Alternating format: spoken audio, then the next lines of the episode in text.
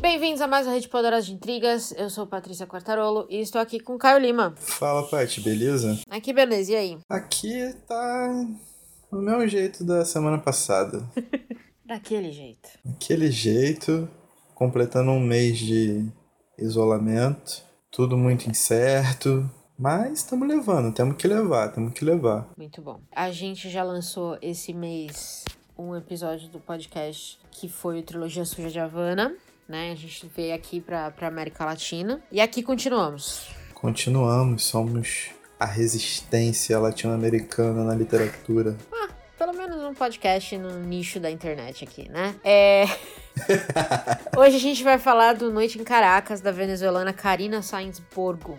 O livro foi lançado pela Intrínseca, traduzido pela Lívia Dersola. Foi é o romance de estreia dela, sólida estreia, achei bom. E traduzido para 23 línguas também, um sucesso. Um sucesso. Conta pra gente, Caio, sobre o que que é o livro. Cara, o livro já começa com a morte da mãe da protagonista, a Adelaida Falcon. A Adelaida vive em Caracas somente com a mãe dela, então depois da morte da mãe ela tá sozinha no mundo, no meio de uma Caracas em chamas. Então, ao perder a âncora que ela tinha, ela se vê face a face com uma realidade cruel e tendo que lutar pela sobrevivência dela. E aí são fortes emoções. É, acho que já vale avisar aos que estão ouvindo que este episódio pode ou não conter spoiler, ouça ao seu próprio, a sua própria decisão, porque tem partes do livro que a gente talvez não consiga falar sem contar um pouquinho do que acontece.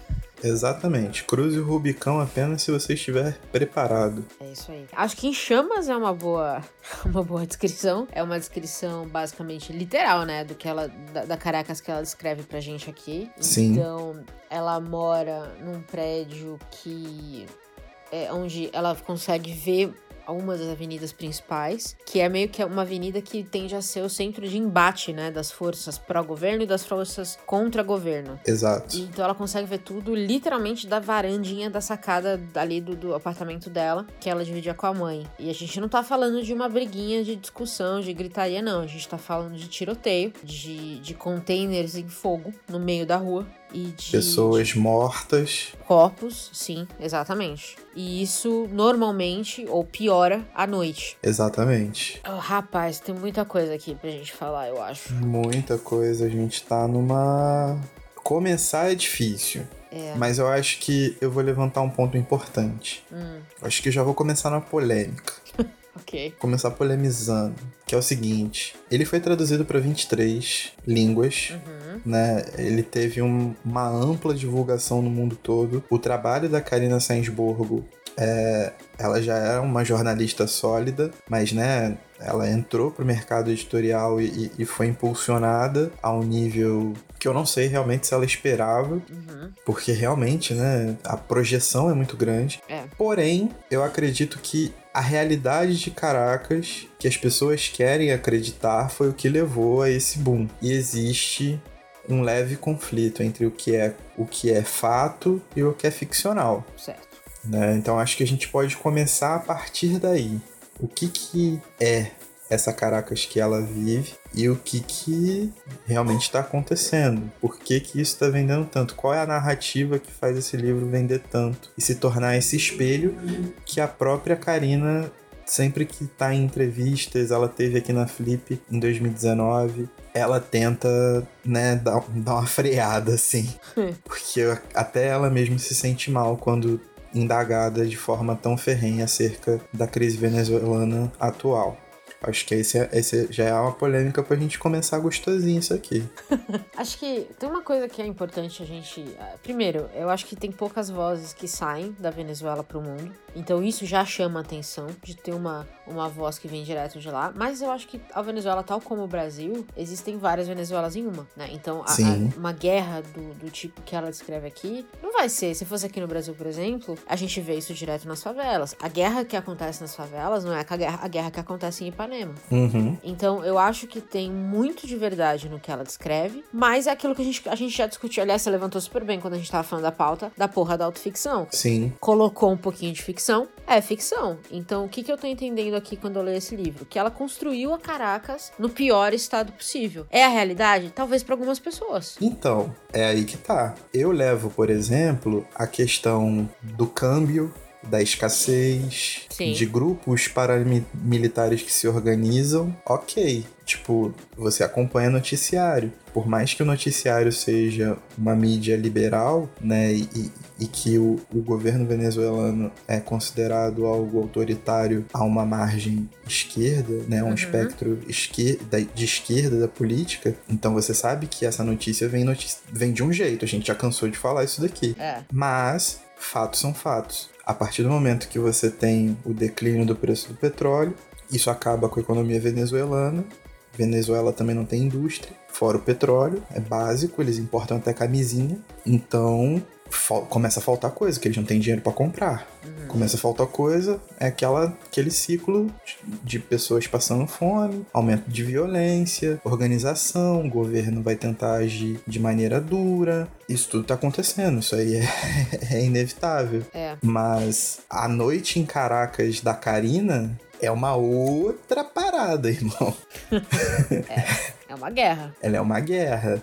E ela é uma metáfora para várias outras paradas que acontecem, sacou? Ela faz vários flashbacks, ela explica várias situações da vida da Adelaida. Lembrando, existe uma personagem, existe uma persona aqui, que é a Adelaida Falcon. Ela rememora isso e nessa rememoração ela também traz vários fragmentos de um passado muito instável. É instável, mas aguentável, né? Aguentável, lógico. Quando ela conta um pouco da história da vizinha dela, a a mãe da vizinha dela, na verdade, a Júlia, que veio pra Venezuela da Espanha nos anos 50, era. Ela mandava dinheiro pros, pra família na Espanha. Exato. Né? Então, assim, ela via uma Venezuela ali pronta pra crescer, pra se expandir. Tinha muita esperança. Tem muita esperança nessa parte, quando ela descreve a vida da, da Júlia, de como ela foi crescendo, de como ela foi cozinhando pra cada vez pessoas mais importantes, até que ela chegou a cozinhar pro, pro, pra cúpula do, do partido, que é considerado algo, né, na época, era algo muito positivo. É, então, esses contrastes do, do vem e vai, eu achei muito bonitos, na verdade, a construção da forma como ela falou isso, né? Porque Sim. ela te tira dessa zona de guerra de vez em quando e te dá um pouquinho de alento. É, e aqui- eu acho que é o típico é o típico latino-americano dizendo assim, ah, cara, mas nem sempre foi ruim assim. Ou não tá tão ruim assim. Teve coisas boas, ou tem coisas boas. Eu acho que é sempre aquela coisa de, ah, tá uma merda, mas pô, eu lembro de quando era bom,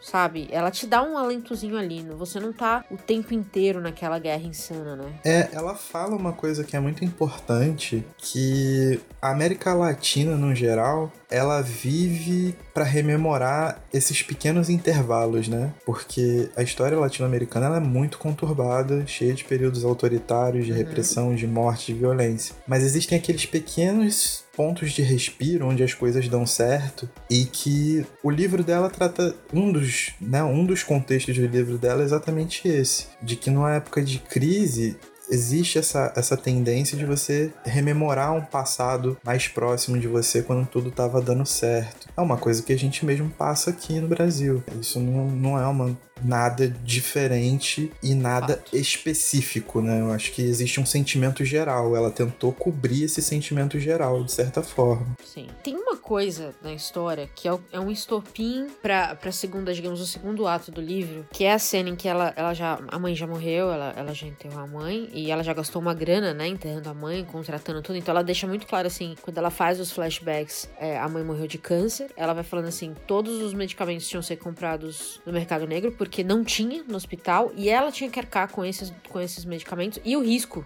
de comprar é, coisas ilegais. E aí ela sai de casa pra comprar, acho que comida ou alguma coisa, e quando ela volta, as mulheres da, da Força Revolucionária, acho que tem um nome que eu esqueci, ocuparam o apartamento dela. É uma milícia, né? Isso. São várias milícias, assim. E tem duas coisas que me chamam a atenção nesse caso. Primeiro, que é uma milícia de mulheres, e as mulheres são extremamente violentas nesse Sim. livro, tanto quanto os homens. E a segunda é que aqui a gente não pode esquecer que a Karina é uma jornalista. Ela escreve para o país. Ela, ela, ela pega, talvez, o maior medo do capitalista liberal, que é você não ter mais casa, você não ter mais propriedade, você perder essa, essa sua a sua maior possessão, que hoje é terra. Uhum. Né? E eu acho que eu não sei, e eu pesquisei isso, eu não encontrei se isso acontece de verdade na Venezuela de hoje. Eu não achei, e, e se alguém souber, fiquem à vontade pra compartilhar com a gente. Mas pra mim, não deixa de ser a Karina dizendo assim: eu sei que esse livro vai ser um sucesso, ou se for um sucesso, tá aqui uma coisa terrível que pode acontecer com o seu apartamentozinho em Ipanema.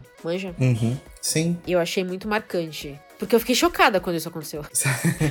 Eu acho que ela essa? foi muito. Ela foi muito infeliz em demarcar que o que, que tá acontecendo agora é um ponto de inflexão. Hum, Ou a Venezuela ruma para esse caminho revolucionário, e aí existe a questão de você tomar os meios de produção, você tomar propriedade privada, etc, etc. Ou você se rende ao mercado liberal como qualquer outro país latino-americano. É, tipo assim, ela ela leva num extremo um ponto de inflexão que ela enxerga, sabe? Tipo, isso levando no caso aqui da, da realidade do país, né? De origem dela, saca? Mas é aquela coisa, a gente não sabe se pode acontecer, ela só. Ou se tá acontecendo, eu pelo menos não tenho essa informação também. É só a questão de que ela levantou um ponto, tipo, ela maximizou, ela Exato. colocou as coisas como se estivessem acontecendo. E o processo, eu acho que todo mundo tem que ter isso em mente. Um processo revolucionário não é pacífico. é, exato. Então, E também, e mais ainda, quando a sua fonte principal de economia desaparece. exatamente. Então você tá degladiando coisas extremamente intrínsecas à vida. Isso vai gerar conflitos de proporção igual. Mas o, o- a primeira parte do livro, até esse momento, né, em que a, casa dela, o apartamento dela é ocupado por, por, por essa força paramilitar, para...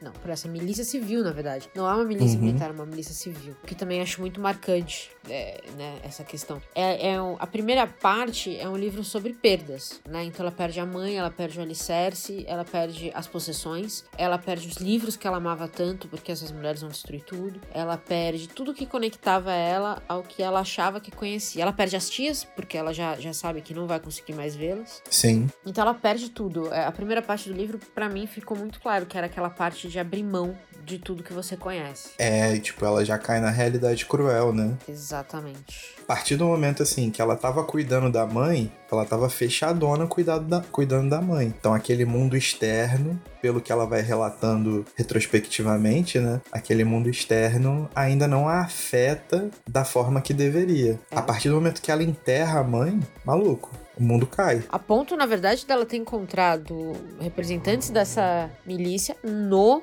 no cemitério, enterrando um membro deles. Ou um, um combatente deles, ou não sei, um inimigo. A gente não sabe, mas é, é automático. Ela saiu do funeral da mãe, já vê ali a violência escancarada na cara dela. Sim, É, é bem feito. Eu achei muito bem feita essa primeira parte, assim, muito, muito, é muito poético até. É, a construção, eu acho que a gente. Eu já puxei a polêmica pra gente trabalhar isso primeiro, porque a gente agora começa a entrar no ponto que a Karina dá um, um show, é um espetáculo, que é a construção da Adelaida Sim. enquanto uma sobrevivente, né? Total sobrevivente, porque aí a gente vê, Total. ela tem essa perda toda, é, ela decide que, e aí agora talvez seja a parte que talvez tenha um pouco de spoiler, então estejam avisados. Ela decide que não vai aceitar essa, essa ocupação, ela vai até lá, ela briga, ela toma um tiro e Isso, sobrevive. isso. E aí decide que agora ela vai resolver a vida dela. E é assim que. E aí eu acho que é daqui pra mim que fica marcado que começa a segunda parte do livro. Que é quando ela entra no apartamento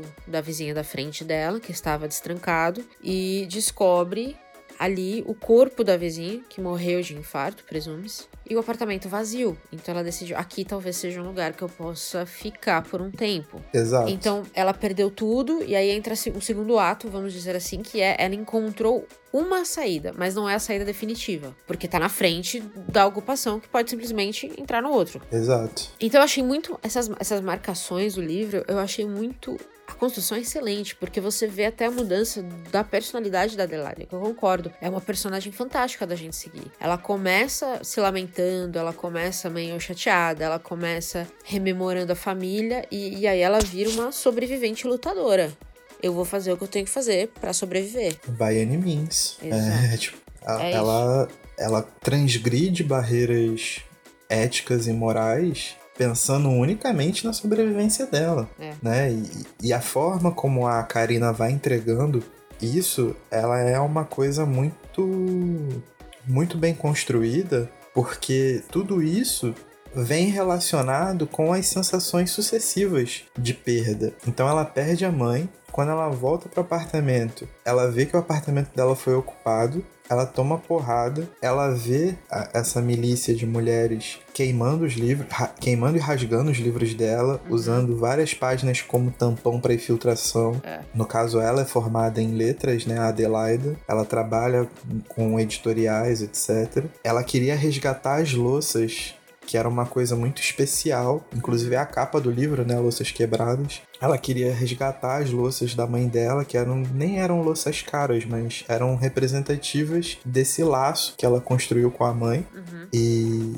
as mulheres quebram isso na frente dela. Então ela ocupa o apartamento, o apartamento vizinho, descobre a vizinha morta, ela consegue se desfazer da vizinha para ocupar aquela residência. Ela ouve constantemente aquelas mulheres quebrando todo aquele espaço dela, uhum. né, se desfazendo, usando aquilo ali como um depósito para contrabando de comida e várias outras paradas. E ela rompe o talvez o último laço, que é o laço com a amiga dela, né? Por causa do irmão que aparece, que quando ela vai se livrar da vizinha, ele vai lá e pula por cima dela e tal e os dois ficam juntos ali na, durante um tempo. Então, tipo, os laços dela vão quebrando e isso vai mostrando toda a, a, as barreiras éticas e morais que ela construiu e teve que desconstruir num tempo recorde para poder sobreviver. Eu acho que o último laço que ela quebra, na verdade, é com a própria Venezuela. É, Eu sim, diria. verdade. Tem, um, tem uma história aqui muito bonita de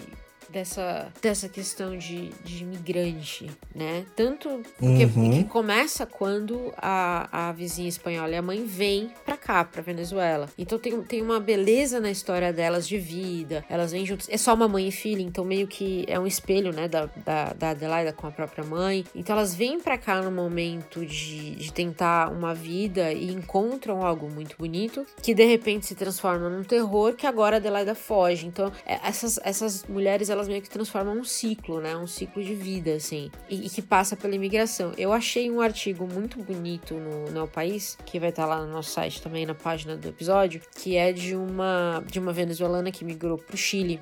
E ela disse que, que demorou cinco anos para ter coragem quando ela, quando ela efetivamente decidiu que ela queria sair, ela falou que é uma dificuldade absurda de você abandonar tudo que você conhece. E para Adelaida, Sim. esse processo talvez tenha sido relativamente mais fácil, porque tudo que ela conhecia sumiu. Sim. Né? E, e, a Karina deixa isso, ou cria isso de uma forma muito, muito bem feita. Então você entende muito bem que a Adelaida não tá indo pra Espanha porque ela quer ter uma vida. Ah, eu quero ficar rica e milionária. Ela não tem mais nada. Ela não tem mais nada para que voltar. Outro spoilerzão aqui, mas não tô nem aí pra vocês. Ela assume outra identidade, né? Exato. Então ela fica naquele limbo de um passado que ela conhecia e que ela moldou toda a vida dela para aquilo, com o confronto de assumir uma outra identidade para abraçar uma outra família e sabe-se lá o que seria o futuro. Mas ela teve que deixar, tipo, ela teve que romper, né, é. como você bem disse, isso se torna mais fácil por ela ir perdendo tudo num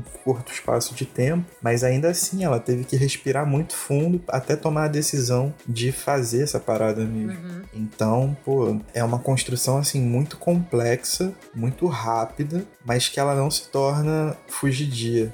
Você tem a noção, até por, por, pelo livro ser narrado em primeira pessoa, mas a habilidade narrativa da Karina transforma cada passo desse em algo muito palpável. É como se fosse um, um, um degradê, né? Uhum. Ela, ela sai da perda até a, essa transição para outra identidade e você vai acompanhando isso de uma maneira muito ágil, mas muito muito visível assim, é muito muito transparente também. É muito verossímil. É, exato. Eu acho que é o, é o, tipo de coisa que você imagina assim: se eu estivesse na mesma situação, eu faria a mesma coisa. Porque faz sentido, dadas as circunstâncias que ela tem, né? E, e é, acho que ágil é uma boa palavra para escrever o livro, porque ele é relativamente curto, né? A gente tá falando o quê? 240 páginas, um pouquinho menos. E dá para ler. Acho que eu comentei com você. Eu li um dia e meio, assim. Primeiro, porque é tão rápido que você não consegue parar de ler, as coisas vão acontecendo muito rápido. E segundo, porque acho que a escrita também é feita assim, né? A partir do momento que ela perdeu tudo, a gente precisa entender por que, que ela ainda tá vivendo. Porque tem essa história também. Qual que é o motivo dela estar tá ali brigando e tentando sobreviver? Eu acho que a Karina faz isso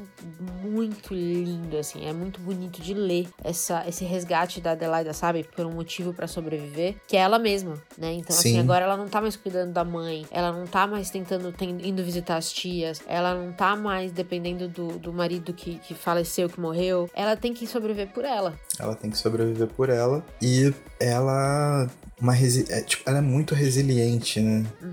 Ela é muito resiliente, tipo, ela toma as decisões muito rápido e convive com essas decisões de uma maneira muito é, muito madura até. Ela tem 34 anos, se eu não me engano. Mas é tudo muito. Espera-se que ela seja madura. Mas é tudo muito.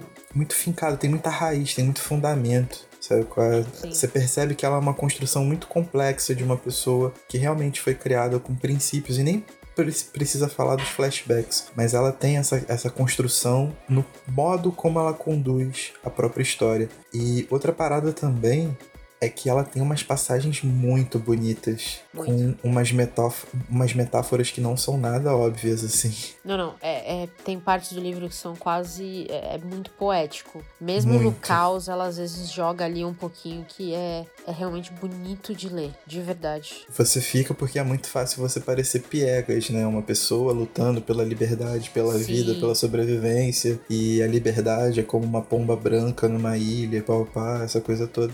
Mas não, Tipo, tem umas paradas que não são nada óbvias. A caneta dela não pesa, ela não perde de vista para cair num olhar utópico de uma vida nova. Ela é muito pé no chão. Eu acho que é uma corrida pela própria vida muito bem construída, assim, uma parada que tem muita, muita, muita coisa a agregar para quem lê, fora o, prazer estético da leitura, né? Porque é uma leitura prazerosa, é uma leitura Sim. que você se sente bem lendo. Mas fora esse prazer estético, a questão informativa, criação de contexto, desenvolvimento narrativo, tudo isso é muito bem conduzido pela, pela Karina. Teve alguma coisa no livro que você não gostou? Cara, acho que o que não gostou foi o que eu o que não gostou, o que não gostei foi externo, hum.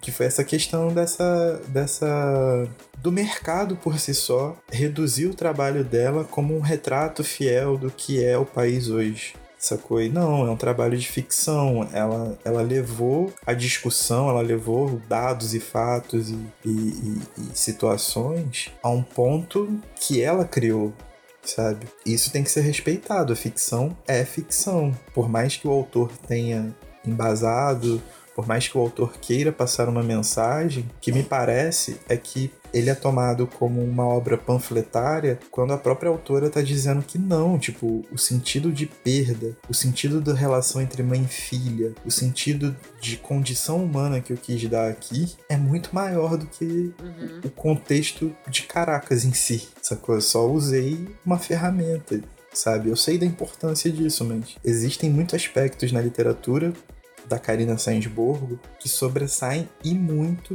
uh, o motivo pelo qual ele, ele é vendido, digamos assim. Isso me incomodou bastante, mas eu fiquei feliz de ver que ela, nas entrevistas que ela faz, eu vi algumas, em todas elas ela fez questão de declarar que o propósito do livro é algo muito maior do que uma obra panfletária. Manja, isso eu achei uma parada maneira. É, eu tenho uma que eu vi que ela falou exatamente isso. Que, tanto que ela não cita o nome de um governante. Nenhum. Em nenhum momento. Nenhum. nenhum deles, nenhum membro do governo, nem pró nem contra, nem nada, é citado aqui. E ela deixa muito. Ela falou isso também. Eu vi algumas entrevistas que ela falou: minha intenção não era fazer um livro político. É porque eu queria contar essa história de perda de mãe e filha. E, eu, e o contexto que eu tinha era esse. E aí o que eu criei, que eu usei, foi esse. E aí o que a gente falou: tem, tem coisas que ela pode ter extrapolado para deixar até a situação mais tensa Sim. Pra que a, a, personagem dela pudesse ter esse, esse rumo. E eu tenho reclamado, você sabe disso, eu tenho reclamado do marketing de livros já faz um tempo. Possivelmente a gente vai abordar isso mais profundo numa, numa leitura, no episódio especial que a gente quer fazer pra esse mês ainda, É. né? Verdade. Mas eu acho assim, eu acho que vai,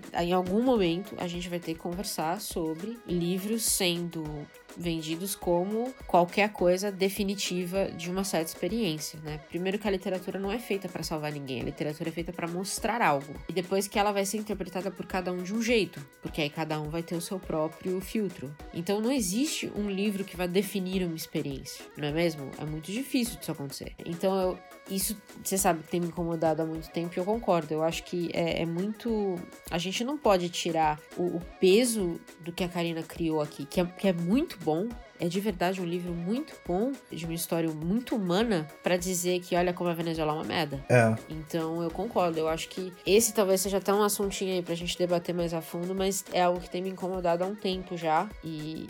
e parece que só tá piorando. É, e até porque, mais uma vez, a gente reforça, é uma parada que a gente vem conversando constantemente. Que a gente tratou disso muito na, na série do, do- sobre o autoritarismo brasileiro. Depois chegou a falar muito também na série do Na Fissura e em outros episódios. É que todo o jornalismo, tudo isso, ele vem dentro, de, amarrado a um contexto, né? E o Exato. grande jornalismo de massa, ele não cobre a América Latina pra gente. A gente está aqui lidando com o Covid-19 nesse momento. Faça a reunião de notícias que você tem da América Latina e da África, por exemplo. É. É muito pouca coisa. Você sabe que no Equador colapsou, mas isso só chegou quando colapsou. Então é uma imagem de terror completo. A gente sabe alguma coisa da Argentina porque é o nosso principal vizinho, mas de resto, cara, é quase nulo. É zero, sacou? Sim, exato. Então, de repente, existe um enfoque muito pesado numa relação com um país específico. Qual é o enfoque? Você sempre tem que estar se questionando, sacou? É- não é questão de tipo, ah, mídia golpista, que não sei o que, não sei o que, não sei o que.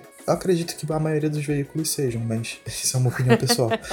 muito pessoal. Mas assim, existe a questão do, do de, de você saber contextualizar por que, que eles estão mostrando isso agora, o que, que tá acontecendo aqui, sabe? Qual é, como eu vou montar esse quadro. Então, isso ficou uma coisa tão grave que retirou o foco literário da Karina.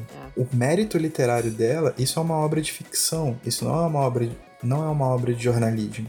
Isso é uma obra de ficção. Há de ser dado a Karina antes de qualquer coisa, e acredito que é o que ela mais queira, pelo que eu vejo falar, é o mérito literário dela, mano. Tipo, Sabe o nível que chegou isso? O título original do livro é A Filha da Espanhola. É, Em todo lugar ele tá sendo traduzido como Noite em Caracas. Isso aí. Então, em todo lugar ele tá sendo vendido como. O Caracas vem bem na capa, assim, né? Então você já sabe que tem a ver com a Venezuela. Mas o título Exato. original dela não tinha essa pretensão. não tinha. E, e, e a experiência dela com, com Caracas e com a Venezuela no geral, ela não passa por essa época, porque ela mora em Madrid desde 2006. Pois é. E a última vez que ela foi, segundo o que eu pude apurar, foi entre 2012 e 2013. A gente tá em 2020. O livro foi lançado ano passado, né? retrasado. Então ela já estaria defasada seis anos, acompanhando o bagulho de fora, né? Pois é. Então, Mas eu acho que quem, quem conseguir superar um pouco essa questão de quero ler sobre a derrocada da Venezuela, porque a gente vê muito de notícias sobre isso, o livro é muito mais do que isso. E, e eu acho que você só tem a ganhar. É uma leitura que eu achei. é,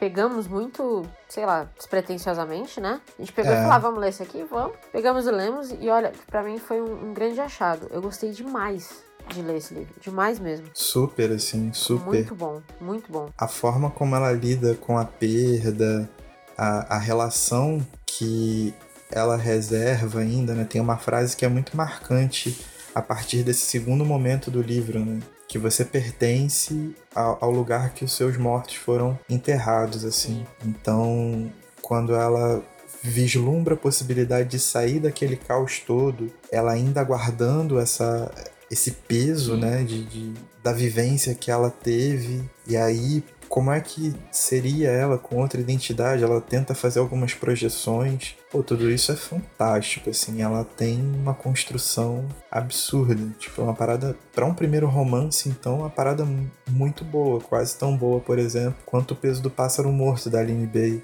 ou talvez do mesmo nível, sabe qual é? Tipo, que também foi de estreia, né? Que é um livro de estreia também. Então, assim, para ter um, um, um, Nem uma comparação, mas assim, um, meio que um, um, sarrafo local que todo mundo já conhece, já ouviu uhum. falar. Para mim, assim, é, é o mesmo nível. Eu li empolgado do mesmo jeito e achei fantástico do mesmo jeito. Concordo. Achei muito bom, recomendo demais. E aproveitando que a gente tá falando de política externa, de acompanhar as coisas e tudo mais, eu quero aproveitar aqui este nosso pequeno canto da internet para falar que é muito importante a gente acompanhar essas coisas, porque tem muita coisa que não chega aqui. E eu acompanharia muito o Jamil Chad. Não sei se você Sim. conhece ele, ele acompanha o Brasil na ONU faz 20 anos e ele fala muito, muito, muito, muito, não só de como as coisas acontecem na América Latina, mas de como o Brasil reage ao que acontece na América Latina e a gente ficaria chocado chocado de como a gente acha o Brasil conservador agora, mas vocês ficariam chocados. A gente tem um histórico muito conservador em várias coisas.